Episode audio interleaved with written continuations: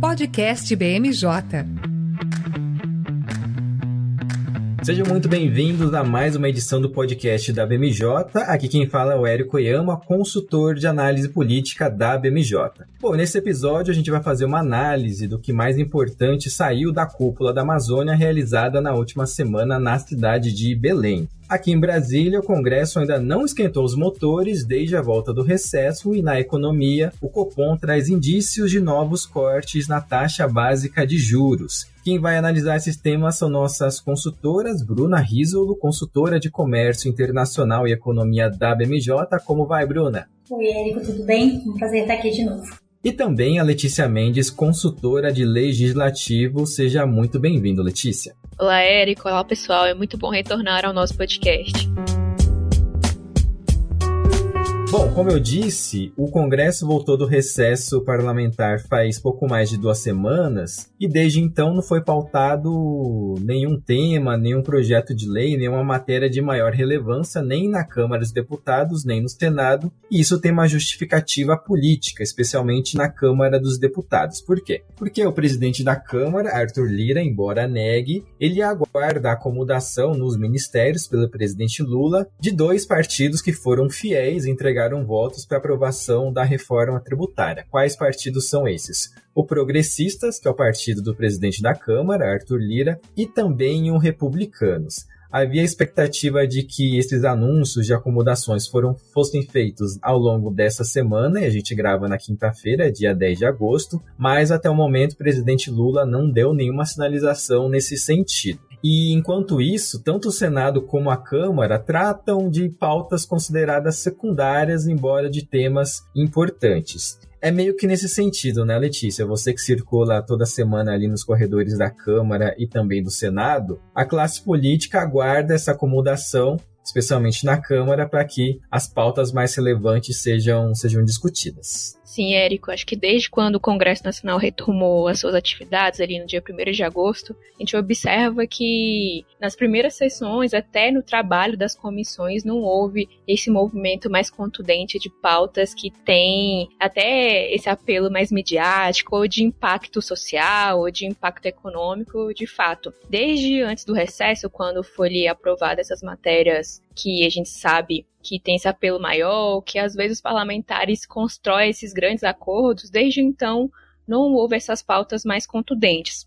Bem quando o, o, Congresso Nacional retornou, o presidente da Câmara dos Deputados, Arthur Lira, fez a reunião ali do Colégio de Líderes para poder decidir quais seriam as pautas deliberadas no mês de agosto. E foi a partir dessa reunião que ele definiu que ao longo do mês é, os projetos que seriam pautados seriam esses projetos mais consensuais, de, de, de que a pauta não teria esses projetos que teria um custo político maior, com grandes acordos junto às demais bancadas. E a gente observa que isso é um movimento que quer aguardar essa reforma ministerial. A gente, desde um pouco antes do recesso, já tem observado esse movimento, quando o deputado Celso Sabino, que é do União Brasil, ele foi acomodado como ministro do Turismo, que já deu esse indicativo de que o governo já abriu essa porta para essa reformulação ministerial. Como bem você disse, eh, já tem o aval do presidente Lula de dois novos nomes, do André Fufuca, que é do PP, e do Silvio Costa Filho do Republicanos, para agregar as pastas ministeriais. Só que esse é um movimento que ainda está sendo acordado e de fato construído, porque é aquilo. Acho que quando a gente pensa em reforma, às vezes a gente reforma, abre ali, faz um puxadinho, ou às vezes coloca uma coisa no lugar, só que nesse caso dos ministérios é muito diferente. Hoje o governo tem 37 ministérios. O governo anterior tinha 22, então a gente observa já que é um número relevante né, de pastas e que criar novas pastas já seria um movimento mais difícil, porque querendo ou não, é necessário mais orçamento e, e diante de, da situação que a gente vive hoje, que fomos para o recesso sem aprovar a lei de diretrizes orçamentárias, então já é um movimento que a gente observa que tem um custo político muito alto criar novos ministérios, então o presidente Lula ainda está observando o que fazer, mas já vai ocorrer essa reforma e mas quem vai sair para esses dois novos nomes entrarem ainda é a pergunta de milhões que a gente está querendo observar aí nesses, nesses próximos dias. O presidente essa semana é, teve vai ter movimentos muito importantes também, né? Outras ações do, do seu próprio mandato nesse início, mas que ainda, acho que nos próximos dias, a gente é aguardada essa definição, porque a Câmara dos Deputados quer aprovar ali o marco fiscal, o presidente Arthur Lira, ainda que ele tenha essa postura de que a reforma ministerial, quem escolhe os ministros é uma prerrogativa do presidente da República, ele já falou que não depende dele, de que ele não está diretamente envolvido nessa escolha. A gente sabe que sim, a bancada aguarda e tem essa conversa interna também de como vai ser essa acomodação ministerial ali desses parlamentares. É, o que a gente sabe até o momento, que o presidente Lula passou para aliados, é que os partidos que devem ser afetados nessa reacomodação são o PT e o PSB. Só que as pastas ainda não foram divulgadas, informadas, talvez nem os aliados mais próximos do presidente saibam quais pastas vão ser diretamente atingidas. O que a gente sabe são apenas rumores de bastidores e quem está completamente blindada a essa com certeza é a ministra da Saúde, Nízia Trindade. O progressista estava de olho no Ministério da Saúde, até pelo tamanho do orçamento da pasta. Os partidos de centro tradicionalmente gostam de estarem alocados em pastas com orçamentos grandes, robustos, e o quadro, o xadrez ministerial que a gente tem de informação de bastidor é o seguinte: pode haver a saída do Geraldo Alckmin do Ministério de Desenvolvimento, Indústria e Comércio, ele do, é do, do PSB, e teria a função somente, entre aspas, de vice-presidente. Outra pasta que pode ter mudanças é de portos e aeroportos, hoje com Márcio França como titular, ele também é do PSB. A Luciana Santos, de Ciência e Tecnologia, poderia ser realocada ou no Ministério de Mulheres ou no Ministério de Direitos Humanos, cujos titulares não são propriamente da classe política, né, não tem partido. E o Ministério do Esporte poderia ser designado para republicanos. É uma pasta teoricamente com orçamento mais enxuto, só que a gente tem em curso, é, até né, conversando com a pauta do legislativo, a medida provisória que regulamenta apostas esportivas e que vai fortalecer o orçamento do Ministério do Esporte, o que torna a pasta mais interessante do ponto de vista de orçamento, né, para poder ser uma pasta no qual pode haver mais ações do partido que passar até o comando, passar o comando desse, desse ministério. Sobre o arcabouço fiscal, se a gente lembrar o discurso naquela semana X, a semana mais importante da reforma tributária, o Lira falou que o arcabouço fiscal ficaria para análise logo depois do recesso parlamentar, porque a semana não teria espaço, né? Até num desempenho mais célere do que o esperado, a Câmara conseguiu aprovar o PL do CARF, o que não era esperado, e também a reforma tributária. Era aguardada uma super semana, né, com análise de reforma tributária, PL do CARF e arcabouço fiscal. Não houve tempo para o arcabouço o Lira falou: não, assim que voltar do recesso, eu coloco para pauta. Voltando do recesso, o discurso mudou de forma considerável. Agora o presidente da Câmara trabalha com um horizonte um pouco mais amplo, fala em aprovação até o dia 31 de agosto, e o prazo vai ficando bem reduzido. E por que, que é importante, tão importante voltar ao arcabouço? Para além da, da agenda defendido, defendida pelo ministro Fernando Haddad, né, de trazer mais controle das contas públicas, também tem outros textos atrelados e que estão em compasso de espera né, do arcabouço fiscal. Entre eles, o orçamento, a LDO e o plano plurianual, todos em formulação. Do ponto de vista regimental, é obrigatório que a LOA, né, que o orçamento da União e o plano plurianual tenham os textos enviados para o Congresso até o dia 31. Então tá um verdadeiro tic-tac né, nessa pauta econômica para que esses textos sejam enviados e para que o arcabouço finalmente tenha a deliberação finalizada, né, Letícia? É isso mesmo, Érico. Eu acho que, que é um projeto que depende do outro, igual aqueles joguinhos de dominó, né? Que a gente joga assim, um que vai caindo, um que depende do outro, que depende do outro. E aqui eu destaco mesmo o arcabouço fiscal, que necessita de uma maioria absoluta para ser aprovado. E aí que entra essa grande questão da reforma ministerial, porque hoje, lá na Câmara dos Deputados, ainda o governo está construindo essa sua base. É, com esse ingresso do União Brasil, que hoje lá na Câmara dos Deputados tem 59 parlamentares, junto ali do MDB e do PSD já tem um número interessante, mas com o PP, que hoje tem 59 parlamentares, os republicanos com 51, então garante essa aprovação de uma, uma forma mais robusta, de uma forma até mais expressiva, o que demonstra força para o governo ali nos trabalhos da casa, não só para o arcabouço fiscal, mas para as demais pautas que o governo quer aprovar. Então, ter essa base mais contundente, mais até coesa, porque a gente observa que às vezes o governo ao longo desse ano não teve esse grande teste de votação. A gente sabe que a reforma tributária é um outro universo diante né, de toda essa acomodação de base, foi é um outro contexto. Mas em relação ao arcabouço fiscal, ao orçamento, ter esse, essa maioria de mais expressiva vai demonstrar a força do governo que vai alavancar esses trabalhos aí desse segundo semestre ao longo do ano. Então, para que isso ocorra, a gente sabe que o governo está contando contra o tempo nesse momento. Ainda no Senado Federal tem PL do CAF para poder resolver também, e querendo ou não, também essas matérias estão interrelacionadas nesse momento. E para que isso ocorra, o governo vai ter que, de fato, sentar e observar como é que vai ser esse movimento dentro das suas pastas ministeriais para que esse orçamento seja definido é preciso pressa.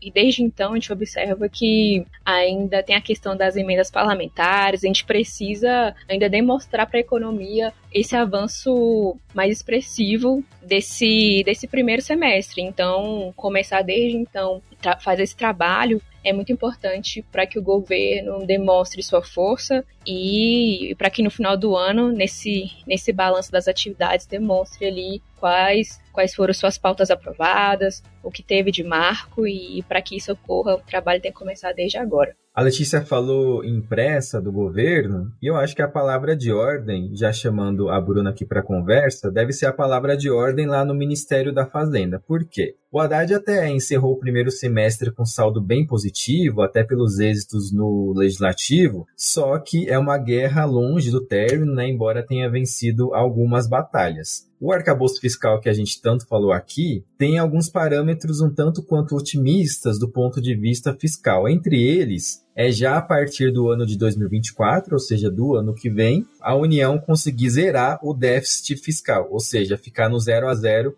quanto às despesas e às receitas. É um quadro um tanto quanto otimista, porque para isso ser atingido, para esse objetivo ser atingido, é preciso aumentar a arrecadação em no mínimo 130 bilhões de reais. Aí o Ministério da Fazenda tem um rol de projetos que quer aprovar no Congresso justamente para conseguir viabilizar esse aumento de arrecadação. O PL do CARF, que a Letícia bem disse, que agora se encontra no Senado, medida provisória que trata de tributação de offshore, foi acoplada junto à medida provisória do, do salário mínimo, e também a medida provisória de apostas esportivas que eu já citei aqui. Bruna, é uma corrida contra o tempo né, nessa busca do Haddad de conseguir mais receita para viabilizar esses parâmetros tão otimistas do arcabouço. Com certeza, Érico. É uma corrida que, de certo ponto, foi bem vitoriosa né, no primeiro semestre. Como você comentou, a gente teve muitas vitórias por parte do executivo com a aprovação do CARF, que não era esperado, com o avanço da reforma tributária, que está em discussão há décadas no Congresso, e também com a questão do arcabouço fiscal. E aí vale a gente lembrar que, como você comentou, a questão do o próprio arcabouço fiscal já prevê que para 2023 o déficit tem que ficar em 0,5% do PIB e para 2024 ele deve ser zerado. E aí a gente tem aquela margem de 0,25 ponto percentual para cima e 0,25 ponto percentual para baixo, né? E por que é tão importante que o governo consiga cumprir com o estabelecido nesses, nesse texto? Primeiro de tudo, pela questão de credibilidade. Houve toda uma movimentação em relação à aprovação desse, desse projeto. E como ele vem, então, para substituir o teto de gastos, que foi um foco de críticas do governo, e especialmente do Lula, né, a ideia é que o governo consiga, depois de toda essa movimentação, aprovar o, o arcabouço e, de fato, cumprir com ele, trazendo aí credibilidade, e que mantenha essa tendência positiva que a gente viu recentemente com a alteração da nota né, pela Agência de Risco AFIT do Brasil, que é uma resposta já a essa, essa estabilidade que vem sendo criada com essas, com essas novas legislações que tendem a trazer um equilíbrio para as contas do governo. Mas além disso, a gente tem que entender também que a arrecadação é muito importante para o governo do ponto de vista de popularidade. Porque de acordo do, com o texto do, do arcabouço fiscal, a depender do valor arrecadado, né, você vai poder aumentar mais ou menos os seu, seus gastos fiscais. Então, A gente já tem previsão de que vai haver aumento de gastos reais, ao contrário de, do que era o teto de gastos, né? a gente tem o limite de 0,6%. Mas a depender de, do, da diferença entre receitas e despesas, o governo pode levar isso até 2,5%. Então é muito importante para eles que possam aumentar os gastos e ter mais gastos com transferências de renda, aumentar a renda da população para poder gerar uma maior atividade econômica e, consequentemente, é, ter uma popularidade maior, né, como a gente espera. E a gente tem essa pressão extremamente forte, consequentemente, para aumentar as receitas, só que a gente vê que o Haddad ele tá um tanto quanto cauteloso, né? Ele tinha expectativa de aprovar a reforma tributária no primeiro semestre e já no segundo semestre apresentar a segunda fase da reforma tributária, que seria sobre, é, sobre renda. Mas isso a gente já não sabe se vai acontecer porque ele já afirmou que vai esperar que seja aprovado o primeiro S. Por quê? Porque vai trazer muitas questões que já não estão é, acordadas entre os parlamentares e entre os setores da economia. É, outra coisa é a questão de taxação dos mais ricos, por exemplo, com os fundos exclusivos que a gente que foi comentado ao longo dos, das últimas semanas. Já não tem mais certeza se isso vai ser apresentado exatamente por essa pressão é, além, né? Então é muito importante a gente ver quais vão ser as batalhas que o Haddad vai escolher. Ele tem pressa, ele tem vontade, ele quer fazer acontecer, mas tem que ser um cálculo muito bem feito. Sim, e em relação à taxação dos fundos fechados, a, depois de uma reunião que o Haddad fez ao longo dessa semana com a bancada do PT na sede do Ministério da Fazenda, ficou acordado que, diferente do, do que chegou a ser anunciado, eles vão esperar a finalização da votação da PEC 45, que trata da reforma tributária sobre o consumo, para só depois enviar uma proposta de reforma sobre a renda. O Zeca Dirceu, que é o líder do PT na Câmara, saiu dessa reunião com um discurso enigmático. Até entrei em contato com o gabinete dele para tentar entender a fala dele, mas até agora não tive uma resposta. Falando que a bancada do PT aceita, por enquanto, abrir mão de taxar os milionários, mas que não abrir mão de taxar os bilionários com B de bola. Só que não falou de forma tão clara se isso quer dizer que o projeto de taxar os super ricos continua sendo uma ideia, uma ideia que eles querem levar adiante ou não. E por que que houve esse reposicionamento por parte do Haddad? Por causa de queixas do presidente da Câmara, Arthur Lira, que nos últimos dias disse que considera equivocado você sair mandando projetos para o Congresso antes de ter finalizada a discussão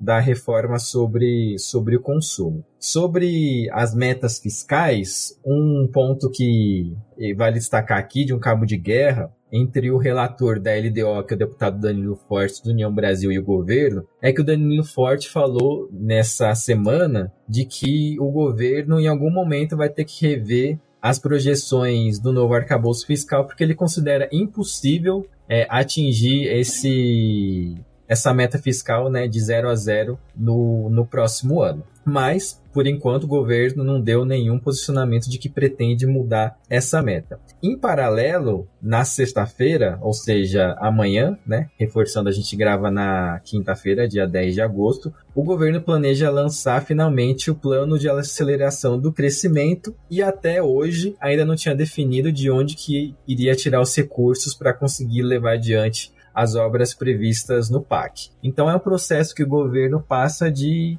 tentar trocar o pneu do carro, o pneu do carro andando. Bom, mas não só de notícias negativas a equipe econômica tem, tem se alimentado, né? Na última semana, o Comitê de Política Monetária, o Copom, finalmente iniciou o processo de redução da taxa básica de juros, optou por um corte de meio ponto percentual e a ata da decisão dessa reunião foi divulgada nessa semana e trouxe um indício que o, que o mercado foi música para o mercado financeiro. Qual que é esse indício? De que existe a possibilidade de, nas próximas reuniões, o Copom manter esse ritmo de corte. Por que, que o mercado considerou essa sinalização tão importante e recebeu de forma tão positiva, Bruna? Bom, Érico, eu acho que antes de tudo a gente precisa lembrar que na reunião de junho o Copom não deixou claro no seu comunicado quais seriam os próximos passos. Todo o mercado e os agentes econômicos esperavam que o Copom fosse sinalizar que, de fato, a partir de agosto a gente teria o início da queda da taxa de juros, da Selic, mas no comunicado não houve nenhum indício desse tipo, que foi recebido com grande curiosidade e surpresa pelo mercado. E essa surpresa ela foi ainda mais ampliada quando, na terça-feira seguinte, saiu a ata do Copom que demonstrava que a maior parte dos membros estava favorável ao início da redução em, em agosto. Então, trouxe alguma, um certo burburinho e uma certa incerteza em relação ao, ao, mercado financeiro de, tá, e qual vai ser o próximo passo do Copom? A gente tem uma divisão interna no grupo que se manteve, a gente teve a redução de 0,5% na Selic, levando ela para 13,25% ao ano, e foi aprovado com um voto de diferença, né, o voto de Minerva do presidente Campos Neto, em, em contrapartida à, opção de, de reduzir ela em 0,25 ponto percentual. É, ao longo da semana, da semana anterior à decisão do Copom, o mercado já aventava que seria reduzido 0,5%, mas ainda não era certo, conforme a gente viu, né? Realmente foi uma votação muito apertada. Mas isso é muito positivo porque isso mostra que a autoridade monetária começa a ver que, de fato, os indicadores que a gente tem visto dentro da economia, eles não são um momento de, de melhora, eles são uma contínua melhora, né? A gente teve a redução da inflação, a gente teve a mudança da meta, do regime de meta que vai passar a ser contínuo,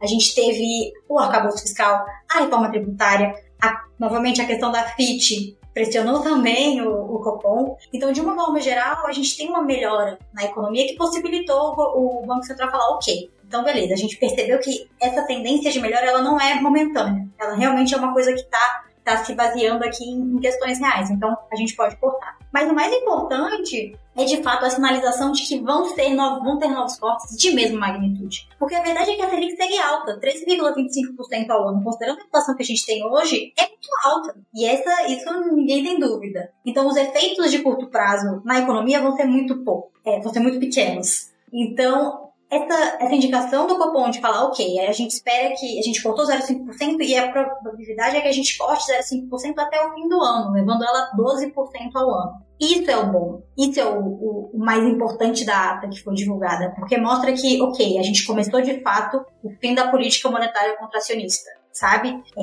e mais que isso, a gente tem que mencionar que, pelo relatório Focus, divulgado toda segunda-feira pelo Banco Central, depois da ata, o mercado alterou a expectativa para a Selic para 2023 para 11,75%. O que isso quer dizer? O mercado está confiante de um nível de que acredita que vai pode ter, em alguma dessas próximas reuniões do Copom ao longo do ano, uma queda de 0,75 ponto percentual é uma queda grande, né? A gente teve recentemente uma queda de um ponto percentual no Chile, que foi uma super surpresa, mas que mostra que é isso. A gente está tendo uma melhora, está tendo um alívio nos sinais de pressões de inflação. E é isso, assim, eu acho que o Copom, ele, ele entendeu, ele internalizou e falou, ok, vamos começar. E se em algum momento perceberem que talvez tenha sido muito ambicioso, eles, eles vão retomar uma política mais sóbria. O fato do voto de Minerva do presidente do Banco Central, Roberto Campos Neto, ter sido a favor desse corte mais alto, de meio ponto e não de 0,25, como defendia outra metade do Copom, já traz um indicativo de que o Campos Neto passa a estar mais alinhado ao governo diante de tantas críticas ao longo dos últimos meses de integrantes do executivo, do Ministério da Fazenda, do próprio presidente Lula, em relação à conduta monetária adotada pelo Banco Central. Para além disso, desse voto de Minerva favorável ao corte de meio ponto percentual da Selic, nessa quinta-feira chamou atenção porque o Campos Neto esteve presente em uma audiência no Senado, justamente para trazer esclarecimentos sobre a política monetária do Banco Central. E a declaração que chamou mais atenção e que mostra esse alinhamento do Campos Neto é que durante a audiência ele defendeu acabar com o rotativo do cartão de crédito, que hoje é responsável por, pelo endividamento de milhares ou milhões de brasileiros né, que acabam entrando no rotativo do cartão de crédito. A média hoje, para quem entra no rotativo do cartão de crédito, é de uma taxa de juros de 15% ao mês. E o Campos Neto defende que, se a pessoa atrasa a fatura do cartão de crédito, seja obrigada a entrar num, num parcelamento cuja taxa máxima é de 9% essa proposta dele, essa ideia, conversa com o projeto de lei de relatoria do Elmar Nascimento, que está lá na Câmara dos Deputados. Esses dispositivos foram acoplados à SPL, os dispositivos do Desenrola, que é o programa para limpar o nome das pessoas que têm dívida, pessoas físicas, né, que está em curso esse programa do, do governo federal. Eu vou seguir no Senado aqui e chamar a Letícia de volta para a conversa, porque a pauta mais importante do ano foi aprovada na Câmara dos Deputados e agora se encontra no Senado, estou falando, claro, da reforma tributária. Letícia, quais movimentações principais que a gente teve ao longo dos últimos dias em que PEC está a reforma tributária. Chegou na CCJ, formalmente, desde o início, Pacheco falou que iria passar pela CCJ e depois pelo plenário do Senado, só que houve articulações de alguns senadores, especialmente do Efraim Filho, e no meio do caminho vai ter uma outra comissão que vai tentar é, dar uns pitacos no texto da reforma. Né? O Rodrigo Pacheco, Érico, antes de tudo é importante mencionar que ele, ele é advogado, é um presidente totalmente que gosta de seguir o regimento de uma forma bem minuciosa. E principalmente na tramitação de uma proposta de emenda à Constituição, ele não vai querer também dar qualquer tipo de brecha para que tenha outros tipos de interpretações do regimento, principalmente quando a gente fala de uma PEC, uma mudança da Constituição diante de uma matéria que estamos discutindo dentro do parlamento há mais de 30 anos. A reforma tributária, assim que ela chegou ali no Senado Federal, existia esse, essa movimentação de que teria um grupo de trabalho na Comissão de Constituição e Justiça, outro grupo na Comissão de Assuntos Econômicos, mas o Pacheco tinha definido de fato que o rito seria o rito constitucional que é aquele que ele passa pela Comissão de Constituição e Justiça e depois segue ao plenário do Senado Federal. E para que isso ocorra, isso já aconteceu ali no âmbito das tramitações nas últimas semanas, e assim como já era esperado, foi designado o senador Eduardo Braga para ser o relator ali na Comissão de Constituição e Justiça. Só que em paralelo a gente sabe que foi criado um grupo de trabalho na Comissão de Assuntos Econômicos que está sendo coordenado pelo senador Efraim para que seja uma espécie de grupo consultivo ali sobre as discussões que estão em torno da reforma tributária. E para isso, eles estabeleceram um calendário de, de, de audiências públicas, de reuniões com determinados setores da sociedade, para que de fato seja um outro mecanismo ali para poder também deliberar o assunto, porque a gente sabe que é um tema que toda a sociedade tem interesse e que necessita de um, debate bem amplo, robusto, para que todo mundo seja escutado e também que os senadores tenham esse subsídio né, de todos os setores da sociedade. Só que esse grupo que foi criado, ele não é uma prerrogativa regimental e que também pode causar ali burburinhos entre as negociações entre os senadores. E foi o que a gente percebeu ali em torno do senador Eduardo Braga, que é o relator da matéria ali na casa, de que, querendo ou não, vindo um texto desse grupo de trabalho, que teve ali seu tempo todo dedicado a discutir o tema cinema, querendo ou não, vai querer colocar ali seus pitacos no parecer a ser construído. Então, a gente observa que pode que todo esse movimento interfere sim na tramitação da matéria e destacar também que não vai ter um, um, uma tramitação célere. A gente sabe que na Câmara a votação ainda no, ao longo da semana, quando foi votado no plenário da Câmara dos Deputados, existia ainda toda essa observação, vamos votar mesmo a reforma tributária nesta semana, afinal estamos há, muito, há décadas é, deliberando essa matéria, discutindo, e a, e a proposta foi sim deliberada já no Senado, muito diferente, até porque o Senado também vai querer dar ali é, a sua marca no texto, não afinal também representa o, os entes federativos, vai querer observar esses aspectos que estão ali no parecer que foi aprovado pela Câmara dos Deputados. O que é importante evidenciar também sobre o, a expectativa de tempo de duração dos trabalhos no Senado, de que o Congresso fala que quer aprovar essa emenda até o final deste ano, mas são muitos interesses, muitas arestas ainda a serem tiradas ali do, da proposta. Então, Rodrigo Pacheco tem esse perfil de querer escutar todas as pessoas, dar esse espaço de, de conversa entre os parlamentares, entre os diversos setores da sociedade, para que esse tema esteja bem maduro de fato, para quando for apreciado ali, tanto na CCJ quanto no plenário, até porque necessita ali de três quintos da casa, um coro robusto para ser aprovado, e para isso é necessário muita conversa, muitas reuniões, muitas audiências públicas, e é o que a gente vai começar a observar desde então nas próximas semanas. E na próxima semana está prevista a apresentação pelo Eduardo Braga do cronograma de trabalhos que ele pretende levar adiante na CSTJ. O Braga publicamente não demonstra essa insatisfação pelo fato de ter sido instalado um GT paralelo na Comissão de Assuntos Econômicos, mas de fato traz a perspectiva de um certo atraso, porque são previstas na CAI ao menos sete reuniões para tratar da reforma tributária. O Braga não descarta a realização de audiências conjuntas da CCJ com a CAI, justamente no intuito de acelerar as discussões. E o Braga espera poder apresentar seu parecer no máximo até o fim de outubro. Mas mesmo que esse prazo seja cumprido, a perspectiva é de um fim de ano bem apertado para conseguir votar a integralidade do, da PEC 45, porque provavelmente o texto volta para votação na Câmara dos Deputados. Um dos tópicos que eu chamo a atenção aqui que deve passar por mudanças no Senado da reforma é a composição do Conselho Federativo,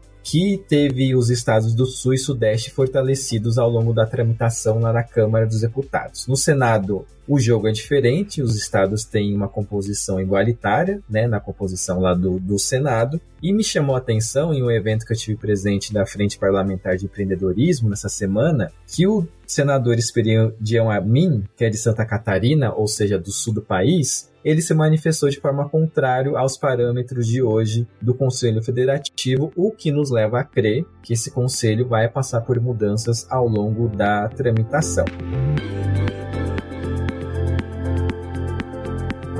Bom, eu não queria terminar esse episódio sem falar da cúpula da Amazônia, que foi realizada ao longo dessa última semana lá em Belém, cidade que vai sediar a COP30 no ano de 2025 e quais foram as principais resoluções dessa cúpula. No término da cúpula, a gente teve editada de forma conjunta entre os participantes a Declaração de Belém e, para frustração de alguns, essa declaração não trouxe metas muito concretas, só trouxe mais intenções. São mais de 100 intenções que foram publicizadas nessa carta, né, nessa na declaração de Belém. O ponto que chamou mais atenção, que é citado quatro vezes, é o de evitar o chamado ponto de não retorno da floresta amazônica. O que seria esse ponto de não retorno? Seria um ponto no qual o nível de desmatamento vai estar tão grande que não é possível voltar aos níveis anteriores diante de tamanha degradação.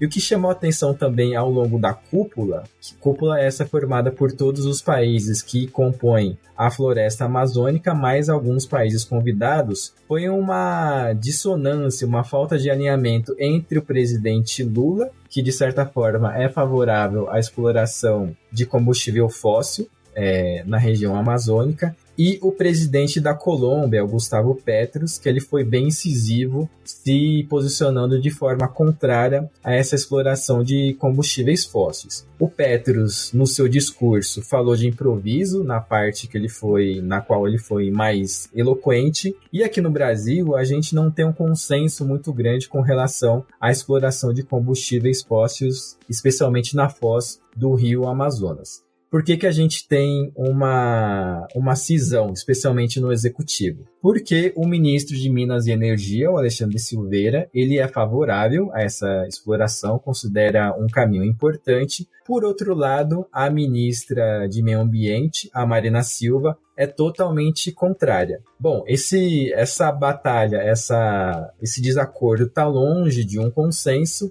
Até por isso, que na declaração de Belém, né, que vai muito além do âmbito nacional, não houve um posicionamento muito claro desse grupo de países com relação à exploração de combustíveis fósseis na região, na região amazônica. Houve assinatura de um compromisso para o fim do desmatamento, mas não houve a menção direta ao desmatamento zero. Essa cúpula foi considerada importante porque traz uma ação conjunta dos países amazônicos, justamente para participar da COP 30, mas antes disso para participar da COP 28 que vai ser realizada no fim do ano aqui em Dubai. Bom, gente, dito tudo isso, eu me encaminho aqui para o encerramento dessa edição do podcast. Queria agradecer muito a participação da Bruna Risolo, consultora de comércio internacional e de economia da BMJ, e também da Letícia Mendes, consultora de legislativo da BMJ. Agradeço a atenção de todos que nos acompanharam até aqui. Um abraço a todos e até a próxima oportunidade.